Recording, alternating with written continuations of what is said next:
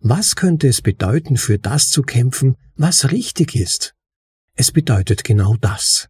Wenn etwas richtig und gut ist und andere versuchen es zu zerstören oder zu untergraben, bedeutet es dafür zu kämpfen, es zu erhalten und zu schützen.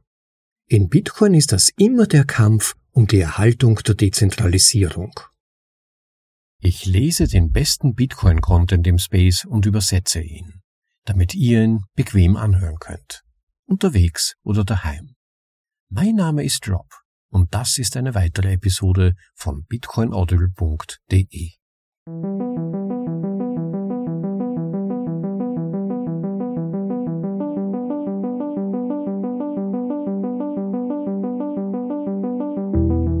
Die Audioversion des Besten im Bitcoin Space, für euch vorgelesen zum bequemen Anhören, ob unterwegs oder daheim, das ist bitcoinaudible.de. Und willkommen zur Folge Nummer 123.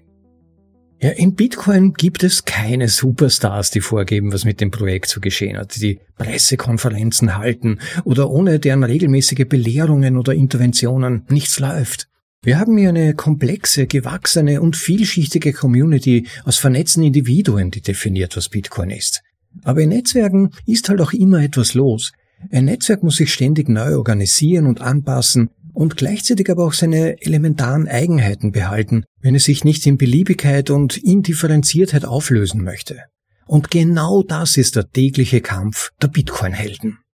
Wer das genau ist und ob auch du dazugehören kannst oder das vielleicht sogar bereits tust, das versucht Thomas Drolight mit seinem netten kleinen Artikel zu beschreiben. Und wir halten uns auch gar nicht länger auf, sondern legen gleich los mit seinem Artikel. Und der ist betitelt mit Erzähl mir nicht, dass es keine Helden in Bitcoin gibt. Von Thomas Drolight. Im Originaltitel Don't tell me there are no heroes in Bitcoin. Es gibt keine Helden in Bitcoin. Dieses Zitat hört man in der Bitcoin-Community häufig, weil viele Menschen, die in diesen Status erhoben wurden, in Ungnade gefallen sind. Manche meinen, es sei besser, gar keine Helden in Bitcoin zu haben, um den Schmerz zu vermeiden, unsere Helden töten zu müssen. Was macht einen Helden aus? Wir sollten uns die Frage stellen, was sind Helden?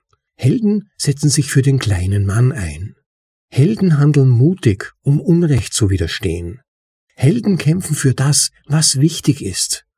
Helden schützen die Schwachen. Helden erzielen außergewöhnliche Ergebnisse.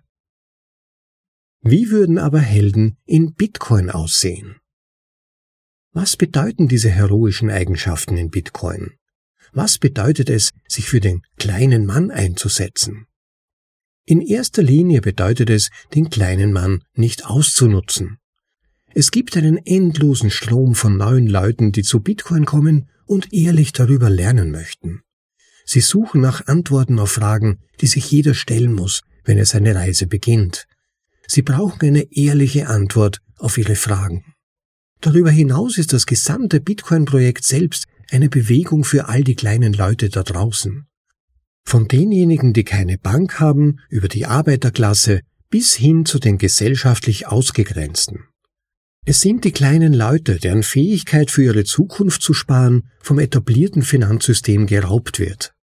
Es sind auch dieselben kleinen Leute, deren kleiner Reichtum von den Promotoren der Kryptos gierig beäugt wird, die versuchen, sie in Fallen zu locken, die sich als etwas Ähnliches oder Besseres als Bitcoin ausgeben. Helden würden sich all diesen Ausbeutern entgegenstellen. Was bedeutet es dann, sich mutig gegen Fehlverhalten in Bitcoin zu wehren? Es bedeutet, sich den Angreifern von Bitcoin in der Arena der öffentlichen Diskussion zu stellen, Tag für Tag. Es bedeutet, sich mit den Ökonomen und Institutionen anzulegen, die versuchen, Bitcoin abzutun und zu verleumden. Gegner, die für Institutionen sprechen, die das gesamte Fiat-Geld der Welt kontrollieren. Es bedeutet, sich den Altcoin-Bewerbenden von hunderten Projekten entgegenzustellen, die Bitcoin angreifen, jeder mit seiner eigenen Art von Falschdarstellungen. Was könnte es bedeuten, für das zu kämpfen, was richtig ist? Es bedeutet genau das. Wenn etwas richtig und gut ist und andere versuchen es zu zerstören oder zu untergraben, bedeutet es, dafür zu kämpfen, es zu erhalten und zu schützen. Zum Beispiel dafür zu kämpfen, dass jeder die Möglichkeit hat, einen vollständigen Node, also Knoten zu betreiben. In Bitcoin ist das immer der Kampf um die Erhaltung der Dezentralisierung. Was könnte es bedeuten, die Schwachen zu schützen? Es bedeutet auch, sicherzustellen, dass diejenigen, die nicht für sich selbst sprechen oder sich verteidigen können, immer noch die Möglichkeit haben, Bitcoin durch Anonymität und Privatsphäre zu nutzen. Und schließlich, was bedeutet es, außergewöhnliche Ergebnisse zu erzielen? Wir werden darauf zurückkommen. Erzähl mir nicht, dass es in Bitcoin keine Helden gibt. In Bitcoin wimmelt es von Helden. Es ist nicht schwer, sie zu finden. Gehe in einen beliebigen Bitcoin- oder Kryptospace auf Clubhouse oder Twitter Spaces zu jeder Tageszeit, an jedem Tag der Woche, und du wirst wahrscheinlich einen Bitcoin-Helden finden, der jemandem, der neu ist, irgendeinem kleinen Kerl, sanft und geduldig erklärt, wie man Bitcoin als Schutzschild vor den inflationären Kräften verwendet, die die Zentralbanken nutzen, um ihre Ersparnisse zu rauben. Wenn ein einflussreicher Skeptiker aus dem traditionellen Bankensystem auftaucht, um die kleinen Leute zu verängstigen und einzuschüchtern, wirst du sehen, wie die Bitcoin-Helden unbeirrt und unbeeindruckt zurückschlagen, informiert mit besseren Fakten, mit besserer Logik und mit Hinweisen auf bessere Ergebnisse in der realen Welt, und das alles mit einer bodenständigen Terminologie. Wenn die irreführenden Behauptungen von Altcoin-Bewerbern ahnungslosen, naiven Anfängern aufgedrängt werden, die noch am Anfang ihrer Reise stehen, wirst du Bitcoiner hören, die ihre eigenen Geschichten erzählen, wie sie selbst in ihren frühen Tagen gelockt und betrogen wurden. Sie stellen die Wahrheit über ihren Stolz und warnen andere, nicht die gleichen Fehler zu machen, die sie selbst gemacht haben. Sage mir also nicht, dass es in Bitcoin keine Helden gibt. Es gibt tatsächlich viele, und sie werden ständig in Anspruch genommen. Dies ist jedoch nur die unermüdliche, alltägliche Rolle, die die Helden in Bitcoin spielen. Es gibt auch außergewöhnliche Zeiten, in denen Helden gebraucht werden. Diskutieren wir über die Helden der Block-Size-Kriege. Es gibt ein ganzes Buch, das über eine Reihe von Ereignissen geschrieben wurde, bei denen eine Menge Helden auftauchten, um eine heldenhafte Aufgabe nach der anderen zu erfüllen. Ich beziehe mich auf die Skalierungskriege des Jahres 2017 oder die Block-Size-Kriege, wie manche sie nennen. Es war eine außergewöhnliche Situation. Dieser Krieg, wie er genannt wurde, kostete uns tatsächlich viele Helden. Daher stammt doch das Sprichwort, sei bereit, deine Helden in Bitcoin zu erschlagen. Der Krieg fand in einem historischen Moment der Wahrheit für Bitcoin statt. Es ging um nichts Geringeres als darum, die essentielle und notwendige Dezentralisierung von Bitcoin zu bewahren und gleichzeitig eine Skalierung zu ermöglichen, ohne dabei die Dezentralisierung oder die Skalierung gegenseitig zu opfern. Allein um herauszufinden, wie dies zu bewerkstelligen ist, mussten die Bitcoin-Entwickler außergewöhnliche Durchbrüche erzielen.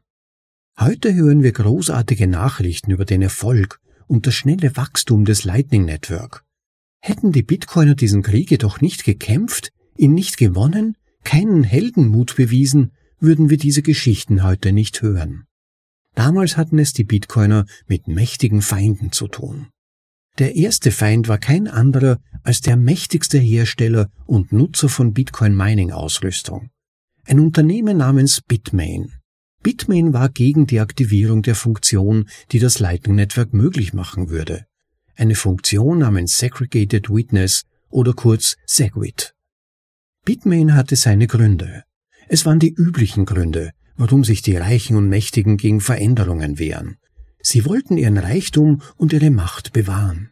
Bitmain nutzte seine Macht, um die Aktivierung dieser Funktion im Bitcoin-Netzwerk zu blockieren. Bitcoiner mussten darauf reagieren. Unternehmensinteressen, ein einziges Unternehmen, forderten unser Recht heraus, das Netzwerk voranzutreiben. Und die Bitcoiner haben reagiert. Sie gründeten eine Bewegung zur Entwicklung und zum Betrieb von Software, die Bitmain frontal angriff. Bitcoiner drohten die von Bitmain und jedem anderen Miner, der sich weigerte, Segwit zu aktivieren, gemeinten Blöcke zurückzuweisen. Das war ein großes Wagnis, denn Bitmain kontrollierte einen Großteil der Mining-Leistung. Das Risiko bestand darin, dass wir auf einer fast toten Chain landen würden, mit extrem langsamen Blöcken für eine sehr lange Zeit und, was das Schlimmste war, mit viel weniger Sicherheit, sogar anfällig für 51% Attacken von Bitmain. Aber die Bitcoiner wussten, dass es alles oder nichts hieß. Entweder die Dezentralisierung von Bitcoin beibehalten oder das ganze Projekt verlieren. Also haben sie alles riskiert. Sie setzten sich für den kleinen Mann gegen den großen Mann ein. Sie riskierten mutig Bitcoin selbst, indem sie es einem Test auf Leben und Tod gegen Bitmain unterzogen. Sie kämpften für das, was richtig war. Sie setzten sich für das Richtige ein und erklärten anderen Bitcoinern, warum der Sieg nur möglich ist, wenn sich fast alle dem Kampf anschließen. Es hat funktioniert. Bitcoiners en masse drohten damit, Bitcoin selbst zu zerstören, wenn es nicht in der Lage sein würde, dezentralisiert zu bleiben. Als Bitmain dies erkannte und wusste, dass sein gesamtes Geschäft von der Existenz von Bitcoin abhing, machte es einen Rückzieher und stellte die Maßnahmen ein, die die Aktivierung von Segwit verhinderten. Sagt mir also nicht, dass es in Bitcoin keine Helden gibt. Doch das war noch nicht alles. Das war nicht die einzige Front, an der dieser Krieg geführt werden musste. Dieser Krieg musste auch gegen einige der mächtigsten Unternehmen in Bitcoin und im Kryptoraum geführt werden. Auf dem Weg zu dieser ersten Schlacht gaben Coinbase, BitPay, Bitcoin.com, Bitmain und insgesamt 58 Unternehmen bekannt, dass sie sich privat getroffen und auf einen Plan geeinigt hatten, der als New York Agreement bekannt wurde. Darin wurde vorgeschlagen, eine harte Abspaltung von Bitcoin vorzunehmen, einen sogenannten Hard Fork, um die Blockgröße zu verdoppeln, um Bitmain zu beschwichtigen. Dieser Kompromiss hätte der Dezentralisierung von Bitcoin geschadet.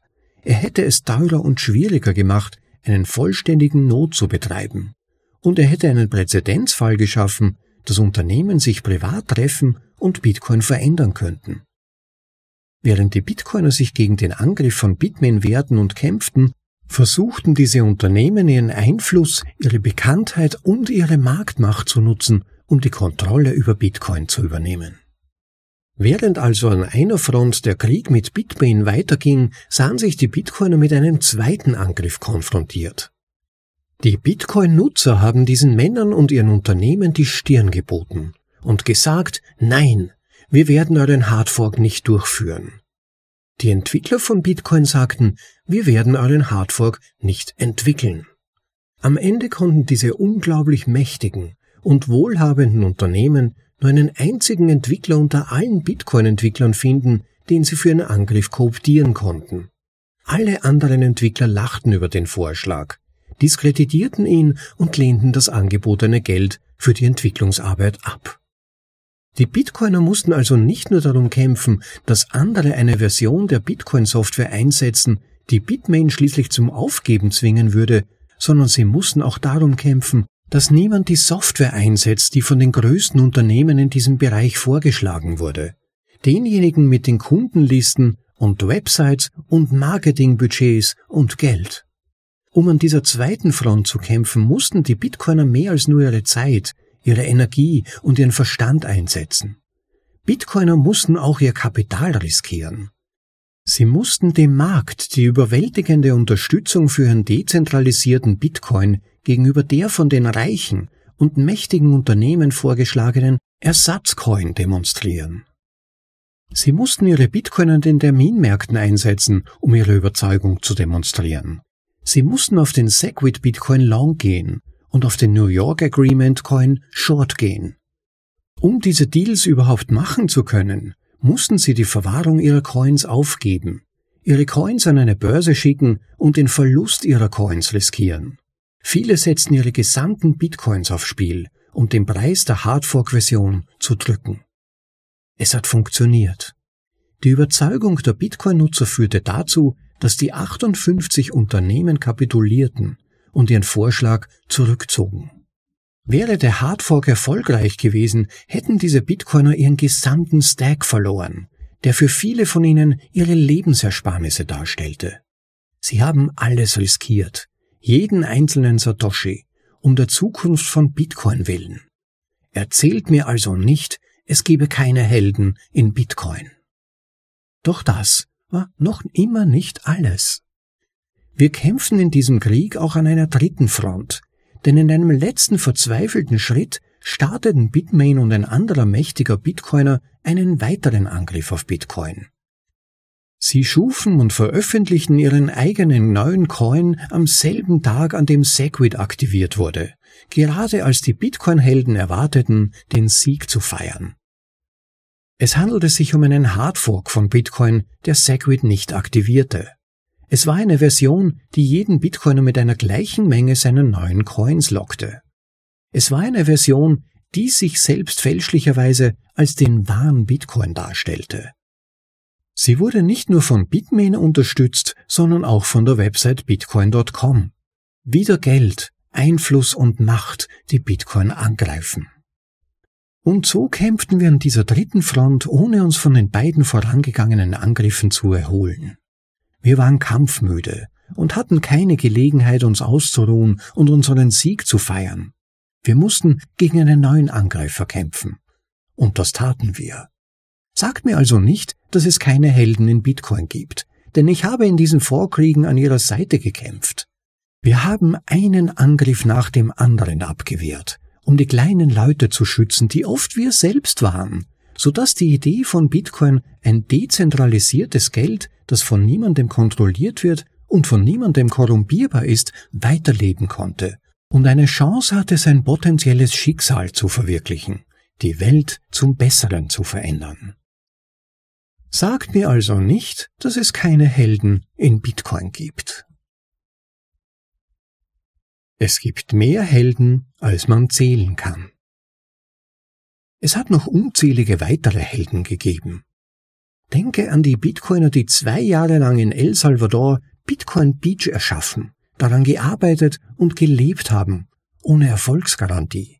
Zwei Jahre ihres Lebens, ohne Bezahlung, ohne Venture Backing, also Sponsoren, ohne eine ausgereifte Technologie, die sie am ersten Tag einfach einführen konnten, ohne die Gewissheit, dass sie nicht plötzlich und ohne Vorankündigung wegen der Verwendung von Bitcoin verhaftet werden konnten. Erzähle mir nicht, dass es in Bitcoin keine Helden gibt. Denke an die frühen Bitcoin-Käufer, die wilde Schwankungen ertragen mussten die frühen Bitcoin-Käufer, von denen mehr Bitcoin zu den Höchstständen als zu den Tiefständen gekauft haben und die die Überzeugung finden mussten, durch die wilden Schwankungen hindurch Hodl zu machen, während die Zuschauer lachten und kritisierten. Sie wussten nicht, dass das Projekt überleben würde. Sie haben sich nicht auszahlen lassen. Sie blieben stark. Sag mir nicht, dass es in Bitcoin keine Helden gibt. Betrachte diejenigen, die immer noch halten und nicht verkaufen, wenn Bitcoin angegriffen wird. Helden. Was ist mit denjenigen, die ihr Einkommen jede Woche investieren, anstatt sich dem Fiat-System und seinen kurzfristigen Belohnungen anzuschließen? Helden. Das sind die Entwickler, die zu Bitcoin beitragen, oft ohne jegliche Vergütung und sicherlich nicht mit den hohen Gehältern und Aktienoptionen, die sie bekommen würden, wenn sie für ein venture-finanziertes Startup arbeiten würden. Helden. Was ist mit all den Autoren von Inhalten, die die tatsächlichen Fakten recherchieren, falschen Vorstellungen und Behauptungen entgegentreten und sie der Welt zur Verfügung stellen, oft kostenlos? Helden. Das sind die Unternehmer, die sich mutig gegen die Übergriffe der Behörden wehren, um die Privatsphäre ihrer Kunden zu schützen. Helden. Wie wäre es mit Bitcoinern, die ihre eigenen Notes bauen und herausfinden, wie man den Code kompiliert, damit er auf diesen selbstgebauten Nodes läuft und die auch anderen beibringen, wie man das macht. Helden.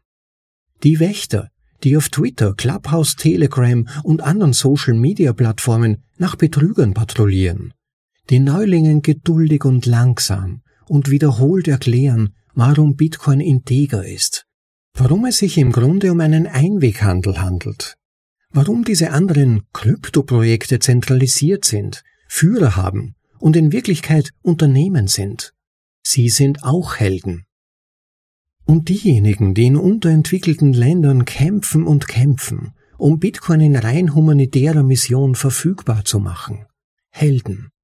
Diejenigen, die selbst um ihr Erspartes gekämpft haben und jetzt den kleinen Leuten helfen, zum ersten Mal in ihrem Leben zu lernen, wie man Geld spart und durch Bitcoin eine langfristige Perspektive entwickelt.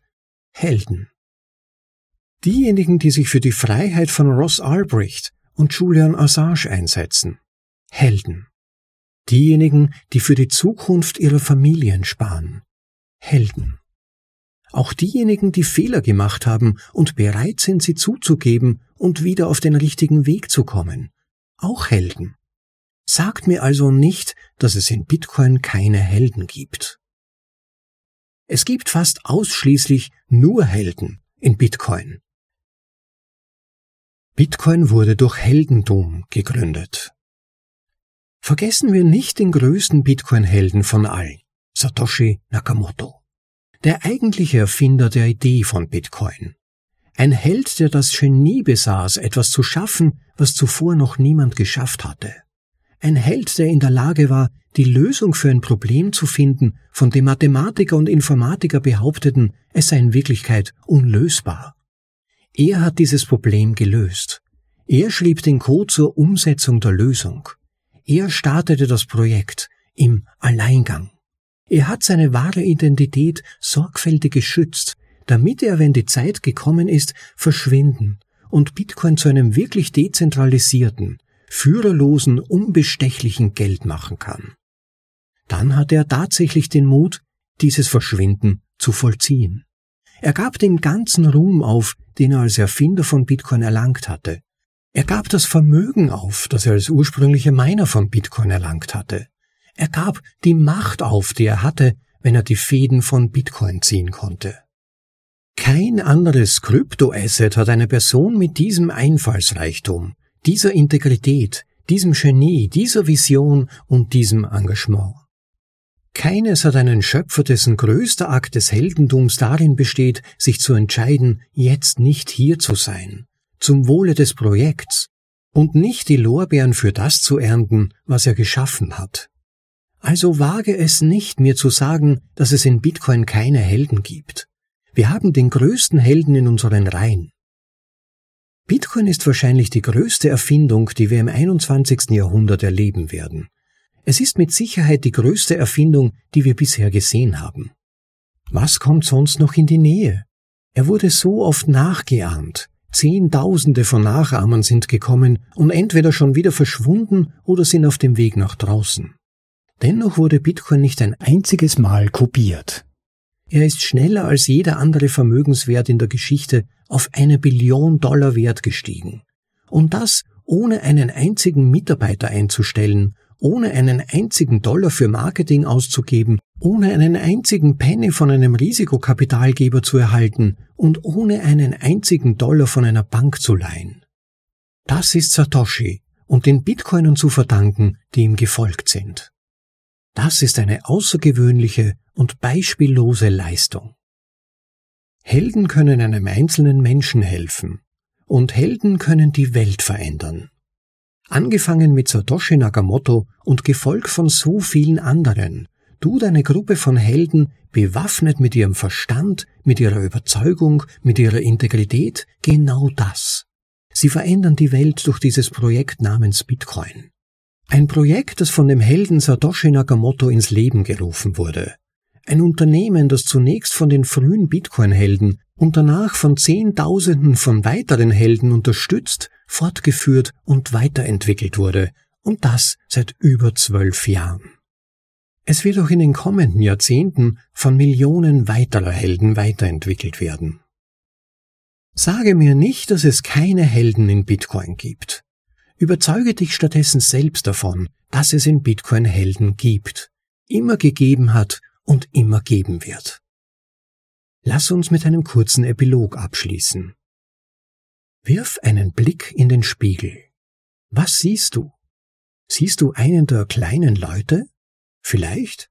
Aber wenn du Bitcoin wählst, ist es ein kleiner Kerl, der für sich selbst einsteht und kein Opfer ist. Es ist jemand mit Mut, der sich gegen Unrecht wehrt. Es ist jemand, der für das Richtige kämpft. etwas zu tun, das die Schwachen vor den Mächtigen schützt. Es ist das Gesicht von jemandem, der etwas tut, das über das Gewöhnliche hinausgeht, etwas Außergewöhnliches. Jemand, der seinen Teil dazu beiträgt, etwas scheinbar Unmögliches möglich zu machen. Es ist das Gesicht von jemandem, der eine Idee in die Realität umsetzt. Die Idee eines dezentralisierten, nicht staatlichen Geldes, das ewig hält und ohne Einschränkungen für jeden überall und jederzeit verfügbar ist. Bitcoin hat Helden. Wenn du gerade in den Spiegel schaust, stehen die Chancen gut, dass du das Gesicht eines dieser Helden siehst. Erzähle mir also nicht, dass es in Bitcoin keine Helden gibt. Sei einfach einer. Das war Erzähl mir nicht, dass es keine Helden in Bitcoin gibt. Von Thomas Strohlight. Ja, danke vielmals an Thomas Strohlight für diesen bemerkenswerten Artikel. Dieser Tage ja Thomas Strohlight Festspiele auf bitcoinaudible.de. Erst vor circa einer Woche Why Bitcoin, die Komplettausgabe für euch, komplett vorgelesen, über zwei Stunden lang. Ich hoffe, das hat euch gefallen. Es ist mir da wirklich auf geniale Weise gelungen, Bitcoin in einer Breite darzustellen, dabei aber auch so prägnant in den einzelnen Kapiteln, dass man diese Vorlesung wirklich nur jedem, vor allem den Neueinsteigern empfehlen kann, sich das mal anzuhören, um sich einen Gesamtüberblick über Bitcoin zu verschaffen. Aber zum eigentlichen Thema heute Helden.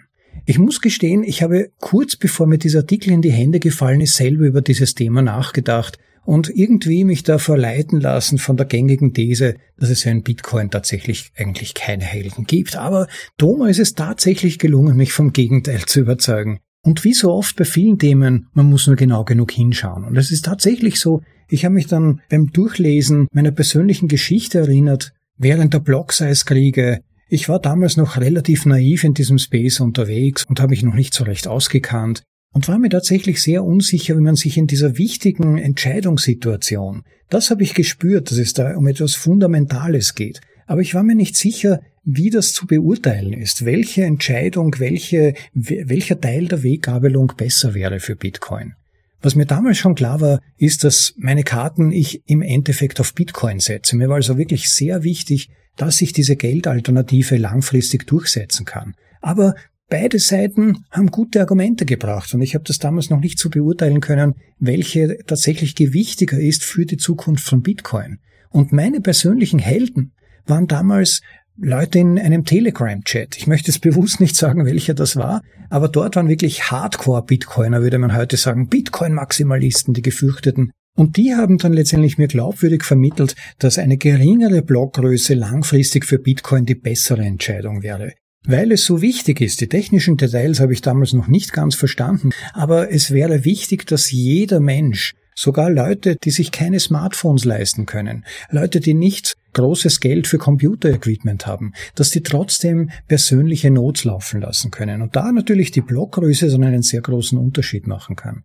Das hat mich überzeugt und ich habe mich letztendlich natürlich auch ein bisschen an die Leitfiguren in diesem betreffenden Chat gehalten, habe gehofft, dass die wissen, wovon sie sprechen, während die anderen aus meiner Sicht ein bisschen fadenscheinige Argumente hatten man kennt ja auch so die üblichen Gestalten, die ständig nur gegen Bitcoin reden oder im Zweifel für Altcoin sind, abfällig über Bitcoin sprechen, Bitcoin als veraltete Technologie darstellen und kann natürlich dann auch so in gewisser Weise als Maß für sich selbst heranziehen, dass die dann vermutlich auch jetzt nicht die Personen sein würden, auf die man bezüglich so einer wichtigen Entscheidung hört. Also da gab es ein paar elementare Chat-Teilnehmer, die aus meiner Sicht sehr überzeugend erklärt haben, warum diese Richtungsentscheidung zum einen so wichtig ist und zum anderen, warum die Big Block-Variante vermutlich kurzfristig bessere Möglichkeiten bieten würde, weil eben die Gebühren sinken könnten, man mehr unterbringen könnte in einem Block, aber längerfristig zum Problem werden könnten. Ja, und mir hat eigentlich auch offen gesagt die Kompromisslosigkeit dieser betreffenden Chat-Teilnehmer sehr imponiert. Mir hat das gefallen, dass sie ihre Grundüberzeugung haben, sich offensichtlich auch beschäftigt haben mit der Materie und hier keinen Kompromiss eingehen wollten, selbst für das Risiko des Verfalls des Wertes der Bitcoin, für die sie sich entschieden haben. Selbst für den Fall, dass vielleicht doch dann die großen Companies, die hinter der Big Block Variante gestanden sind, äh, gewinnen am Ende. aber sie haben ihre Überzeugungen gehabt. Sie haben ebenso wie ich, würde ich meinen, die Grundüberzeugung gehabt, dass Bitcoin eine Möglichkeit für die Zukunft ist, faireres Geld zu schaffen und dass das hier der richtige Weg wäre. Und insofern würde ich aus heutiger Sicht sagen, das Heldentum, wenn man davon sprechen will im Zusammenhang mit Bitcoin, dass dazu auf jeden Fall eben dieses laufende Lernen gehört, dass man sich bemüht, am Zahn der Zeit zu bleiben, dass man nicht locker lässt, immer tiefer in die Materie einzudringen, und zwar um dann nicht nur selbst besser zu verstehen, womit man sich da eigentlich beschäftigt und worauf man seine Karten setzt, sondern auch natürlich, um es anderen erklären zu können. Bitcoin wird sich ja nur dann maximal durchsetzen können, wenn eine möglichst große Zahl von Menschen es auch als Gelegenheit sieht, dem aktuellen Sklavensystem namens Fiat oder womöglich sogar CBDCs eine weitere Steigerungsform der Versklavung zu entkommen, eine Parallelschiene zum bestehenden System aufzubauen.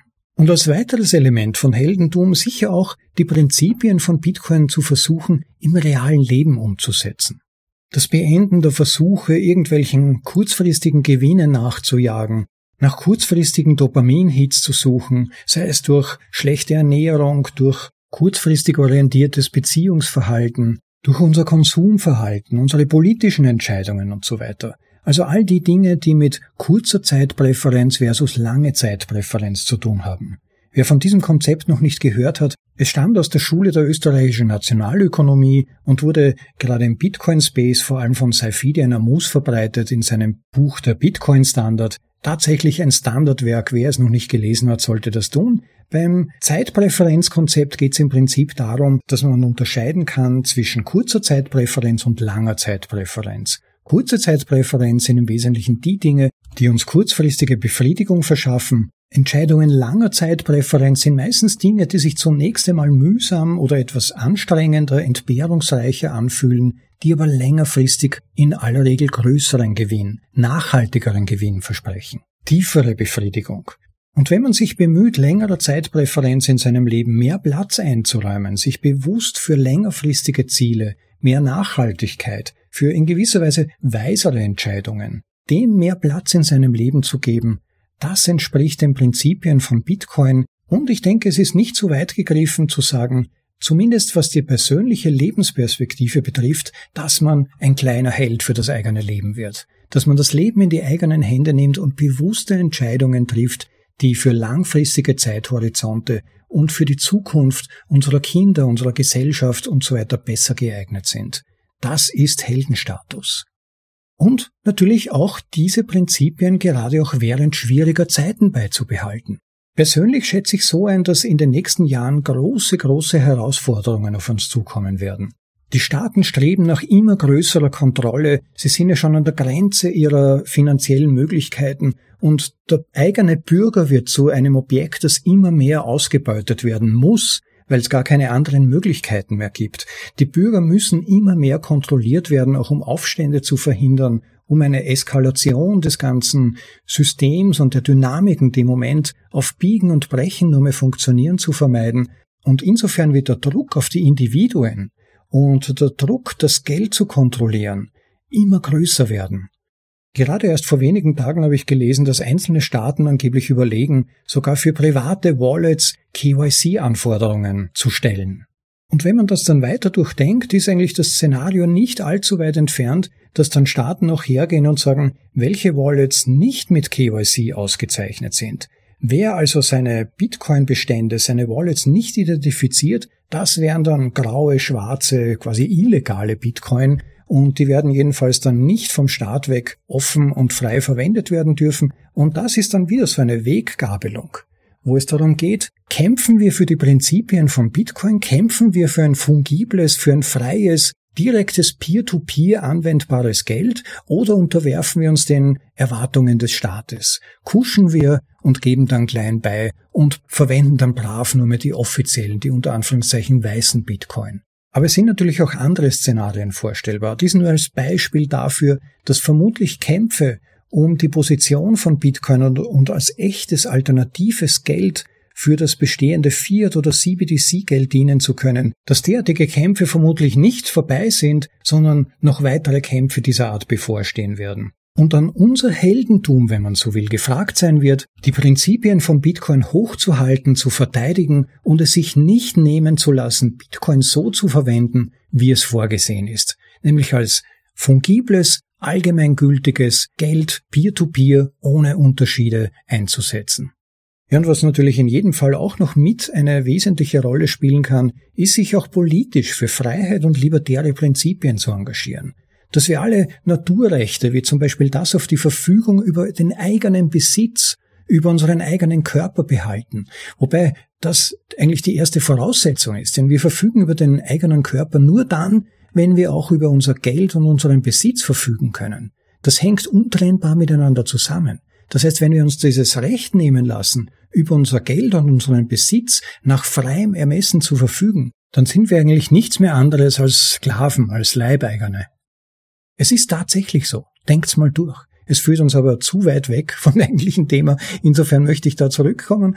Aber es ist schon nachdenkenswert, wie uns gerade aktuell sukzessive Grundrechte, die früher undiskutierbar waren, zumindest im europäischen Raum, wo so viel Blut vergossen wurde, um die Freiheiten, die wir heute besitzen, zu ermöglichen, wie uns sukzessive diese Grundrechte scheibchenweise entzogen werden und nun als Privilegien dargestellt werden, als etwas, wo wir uns freuen sollten, dass wir sie bekommen, wenn wir sie wieder zurückbekommen. Das ist in alleine zwei Jahren, wenn wir an, die, an den Zeitraum zwischen 2020 und 2021 denken, passiert. Uns wurden Grundrechte entzogen und es uns dann als Privileg und als Gnade verkauft, dass wir die nun wieder Stück für Stück zurückbekommen. Ja, Heldentum in Bitcoin kann natürlich aber auch bedeuten, anderen zu helfen, sich zu engagieren in der Community.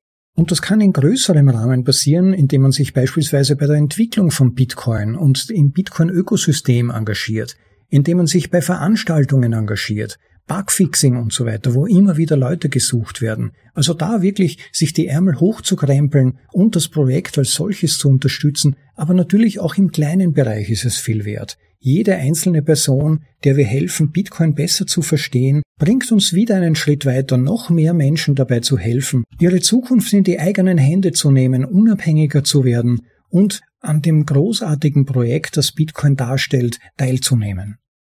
Also Leute sachte zu Orange spielen, wenn man so will. Zum Thema Orange spielen gab es ja schon einige Vorlesungen. Schaut mal auf unsere Website bitcoinaudible.de, gebt dort die Suche nach Orange zum Beispiel ein und ihr findet, glaube ich, zumindest zwei oder drei Artikel, Vorlesungen, die auf dieses Thema eingehen und wie man Leute möglichst gut erreichen kann, um sie für Bitcoin zu begeistern. Aber zusammenfassend, was wirklich für einen gewissen Heldenstatus in Bezug auf Bitcoin eine Voraussetzung ist, ist eben, sich genau zu informieren und im Zweifel immer für die Zukunft Bitcoins und maximale Dezentralisierung zu stimmen. Das sind die Knackpunkte. Nicht sich von kurzfristigen Gewinnerwartungen vielleicht verlocken zu lassen und dann in die Mausefalle zu gehen, da beziehe ich mich unter anderem auf das Thema BlackRock, ETFs und so weiter, wo man noch nicht genau weiß, was da nicht für versteckte Probleme auf uns zukommen könnten in Zukunft. Es könnte durchaus in die Richtung gehen, dass es um eine Entscheidung geht zwischen Bitcoin-Grundprinzipien und kurzfristiger maximaler Gewinnerwartung, die BlackRock verspricht mit seinem endlosen Pool an Fiat-Geld, das er zur Verfügung hat. Man wird sehen. Man muss jedenfalls wachsam bleiben. Aber Helden sind ja ohnehin immer wachsam. Ja, und viele Leute suchen aber nun mal Helden. Und natürlich suchen gerade auch im Kryptobereich viele nach Orientierung, wie ich ja am Beginn schon erwähnt habe. Ja, und Helden sind natürlich gerade auch im Kryptobereich immer auch schnell gefunden. YouTube-Influencer oder Alleswisser in Chatgruppen, aber es können durchaus auch hochseriöse Podcaster sein zum Beispiel oder Buchautoren oder sogar Bitcoin-Entwickler. Es kann sein, dass uns ein solcher Held eine korrekte Antwort gegeben hat schon mal und das fühlt sich dann an wie eine Bestätigung, eine integre Person gefunden zu haben. Ja, und vermutlich hat man es auch. Aber das menschliche Bedürfnis ist halt dann oft in solchen Situationen, dass diese Person dann nun alles abdecken muss. Sie hat in gewisser Weise einen, Vertrauensvorschuss, eine Art weiße Weste und man erwartet sich dann mehr oder weniger unbewusst, dass diese Person vermutlich alles weiß und zu jedem Thema die kosmisch richtige, ewig gültige Antwort haben müsse. Wir suchen also eigentlich nicht nur einen Helden, sondern einen Superhelden, jemand Allwissenden. Und das kann dann natürlich zu einer Falle geraten. Denn niemand ist perfekt, niemand weiß alles. Gerade im Bitcoin-Bereich haben wir schon oft erleben müssen, dass gerade auch die Leute, von denen man sich viel versprochen hat, die eine Zeit lang auf einer Welle geschwommen sind, wo sie alles richtig gemacht haben, wo sie in gewisser Weise federführend waren in Bezug auf die gängigen Memes, auf die gängigen Herausforderungen in Bezug auf Bitcoin. Und dann aber eine fatale Fehlentscheidung passiert ist. Manchmal aus einem narzisstischen Gefühl heraus vielleicht, dass sich diese Person gedacht hat, ich bin sowieso so großartig, jetzt lasse ich's mal darauf ankommen und jetzt stelle ich meinen eigenen Shitcoin vor, um kurzfristig maximalen Gewinn mal abzuschöpfen und auch mal quasi so richtig ein Grösus zu werden, so richtig mal abzusahnen oder vielleicht ähm, eine Fehleinschätzung schlicht und einfach. Diese Dinge können vorkommen, mit denen muss man rechnen. Also eigentlich vorsichtig sein, welche Helden man sich aussucht und ob man ihnen dann wirklich auf Schritt und Tritt vertraut oder ob man nicht doch lieber die eigenen Denkfähigkeiten noch nutzt und diese Dinge double zu checken zumindest. Aber das ist natürlich nicht nur im Bitcoin-Bereich so. Die Literatur ist ja voll von tragischen Helden. Das ist ganz interessant. Laut Aristoteles zum Beispiel erleiden die Helden ihr Schicksal aus Gründen, die in ihnen selbst zu finden sind. Diese inneren Anfälligkeiten, diese Verletzlichkeiten. Zum Beispiel Ödipus, der nicht gewusst hat, dass er seine eigene Mutter geehelicht hat und geschwängert hat. Aber auch im Film beispielsweise, wenn wir denken an Braveheart zum Beispiel, The Dark Knight, Gladiator, aber auch bei den diversen Marvel-Helden zieht sich dieses Motiv der verletzlichen, der anfälligen Helden ja durch. Und eben wie erwähnt, die tragischen Helden, die finden wir auch in Bitcoin. Das wohl legendärste Beispiel dafür ist für mich persönlich Roger Ver, der wirklich, wie schon vorher erwähnt, ein Superstar mal war, der wirklich Bitcoin unglaublich geholfen hat, der eigentlich historische Verdienste sich um Bitcoin definitiv und unbestreitbar erworben hat, der aber dann irgendwann mal sich verleiten hat lassen. Und ich weiß nicht, ob es bei ihm um Macht ging, um Fehleinschätzungen, um das große Geld, was auch immer. Jedenfalls hat er da irgendwie die falsche Abzweigung genommen und ist seither dann traurigerweise eigentlich fast ein Feind, möchte man sagen, des Bitcoin geworden, der nichts unversucht gelassen hat, dieses Projekt, das einen Verlauf genommen hat, der ihm nicht gepasst hat, zu schaden, der keine Gelegenheit ausgelassen hat, es schlecht zu reden, Neben ihm gab es aber natürlich auch noch zahlreiche andere einstige Bitcoin-Helden, die später zum Beispiel der Shitcoinerei verfallen sind, wie zum Beispiel Raoul Paul, an dessen erste Interviews zu Bitcoin ich mich noch erinnern kann, der ein großartiger Fürsprecher von Bitcoin war. Aber irgendwann hat er sich dann scheinbar entschieden dafür, dass Kryptowährungen ein tolles Thema für seine Videoserien hergeben würden, hat dann einen speziellen Zweig dazu gegründet, und vermutlich wäre es ihm dann zu langweilig vorgekommen oder auch zu wenig geschäftsträchtig, sich dann nur auf Bitcoin zu konzentrieren und er hat dann die Schleusen geöffnet für Shitcoinerei und wurde dann sogar zum offiziellen Bitcoin-Skeptiker, einem, der sich gegen den unter Anführungszeichen Maximalismus gewandt hat und hat sich da völlig verlaufen und ist heute eigentlich aus meiner Sicht gestraft und hat viel seiner Glaubwürdigkeit verloren. Und natürlich nicht zuletzt der legendäre Trace Mayer, der bekannt war als einer der wichtigsten Bitcoin-Proponenten der jüngeren Tage. Wir haben ihm großartige Memes und Prinzipien zu verdanken, wie beispielsweise den Proof of Keys Tag im Januar, wo dann jeder die Bitcoin von den Exchanges und Custodials abziehen soll und sie unter die eigene Kontrolle zu bringen. Das ist in wesentlichen Teilen Trace Mayer zu verdanken. Auch zum Beispiel Mayer Multiple als Trading-Instrument zum Feststellen der optimaleren Zeitpunkte der Bitcoin-Käufe aber auch großartige Fundamentalartikel wie zum Beispiel sein Artikel Netzwerkeffekte, den wir auch schon und zwar in Folge Nummer 5 vorgelesen haben. Aber leider konnte offenbar auch er den Hals nicht voll genug bekommen und hat dann eines Tages versucht, einen bestimmten Altcoin zu verkaufen, der unübersehbar eigentlich ein Scam-Projekt war und hat dadurch fortan jede Glaubwürdigkeit verloren, hat sich seither auch aus dem Twitter-Space und von Publikationen zurückgezogen, man hört eigentlich nichts mehr bislang. Was ich persönlich schade finde, es ist ja doch schon relativ viel Zeit vergangen seither und er war ja definitiv eine Bereicherung der Szene, aber ja, so sind die Verläufe. Helden können fallen und mitunter verschwinden sie dann, man hört nichts mehr von ihnen. Ja, und dann last not least Charlie Schramm, der einer der ersten war, die Bitcoin-Exchanges zur Verfügung gestellt haben und dann auch irgendwann der Shitcoinerei verfallen sind. Und da muss man natürlich auch die Rolle der Exchanges in dem Zusammenhang erwähnen wo sich ja dann diverse CEOs gern als schillende Bitcoin-Gurus inszenieren, aber in Wirklichkeit Shitcoin-Casinos betreiben, welche ihre Kunden finanziell ausbeuten und zum Teil so richtiggehend auflaufen lassen. wie beispielsweise CSET von Binance, Brian Armstrong von Coinbase sowieso, der noch im Jahr 2015 gesagt hat, dass eigentlich alles außer Bitcoin eine Ablenkung ist, im Prinzip ein Betrug, und heute aber eines der größten Shitcoin-Casinos der Welt betreibe. Es ist wirklich unglaublich. Und aber auch sogar Leute wie Jesse Powell von Kraken, der zwar im realen Leben ein glaubwürdiger Libertärer ist, aber trotzdem auch ein solches Shitcoin-Casino ins Leben gerufen hat, das bis heute fortbesteht, auch nach seinem Abgang natürlich.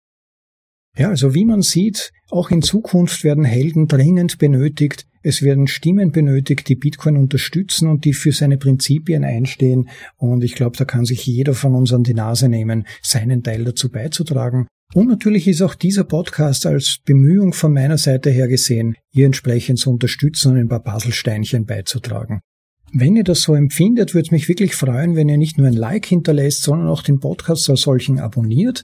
Ganz besonders gerne auch auf YouTube, wo ja unser geheimes Ziel ist, bis zum Ende dieses Jahres 1000 Abonnenten zu erreichen. Das ist ja wirklich ganz toll.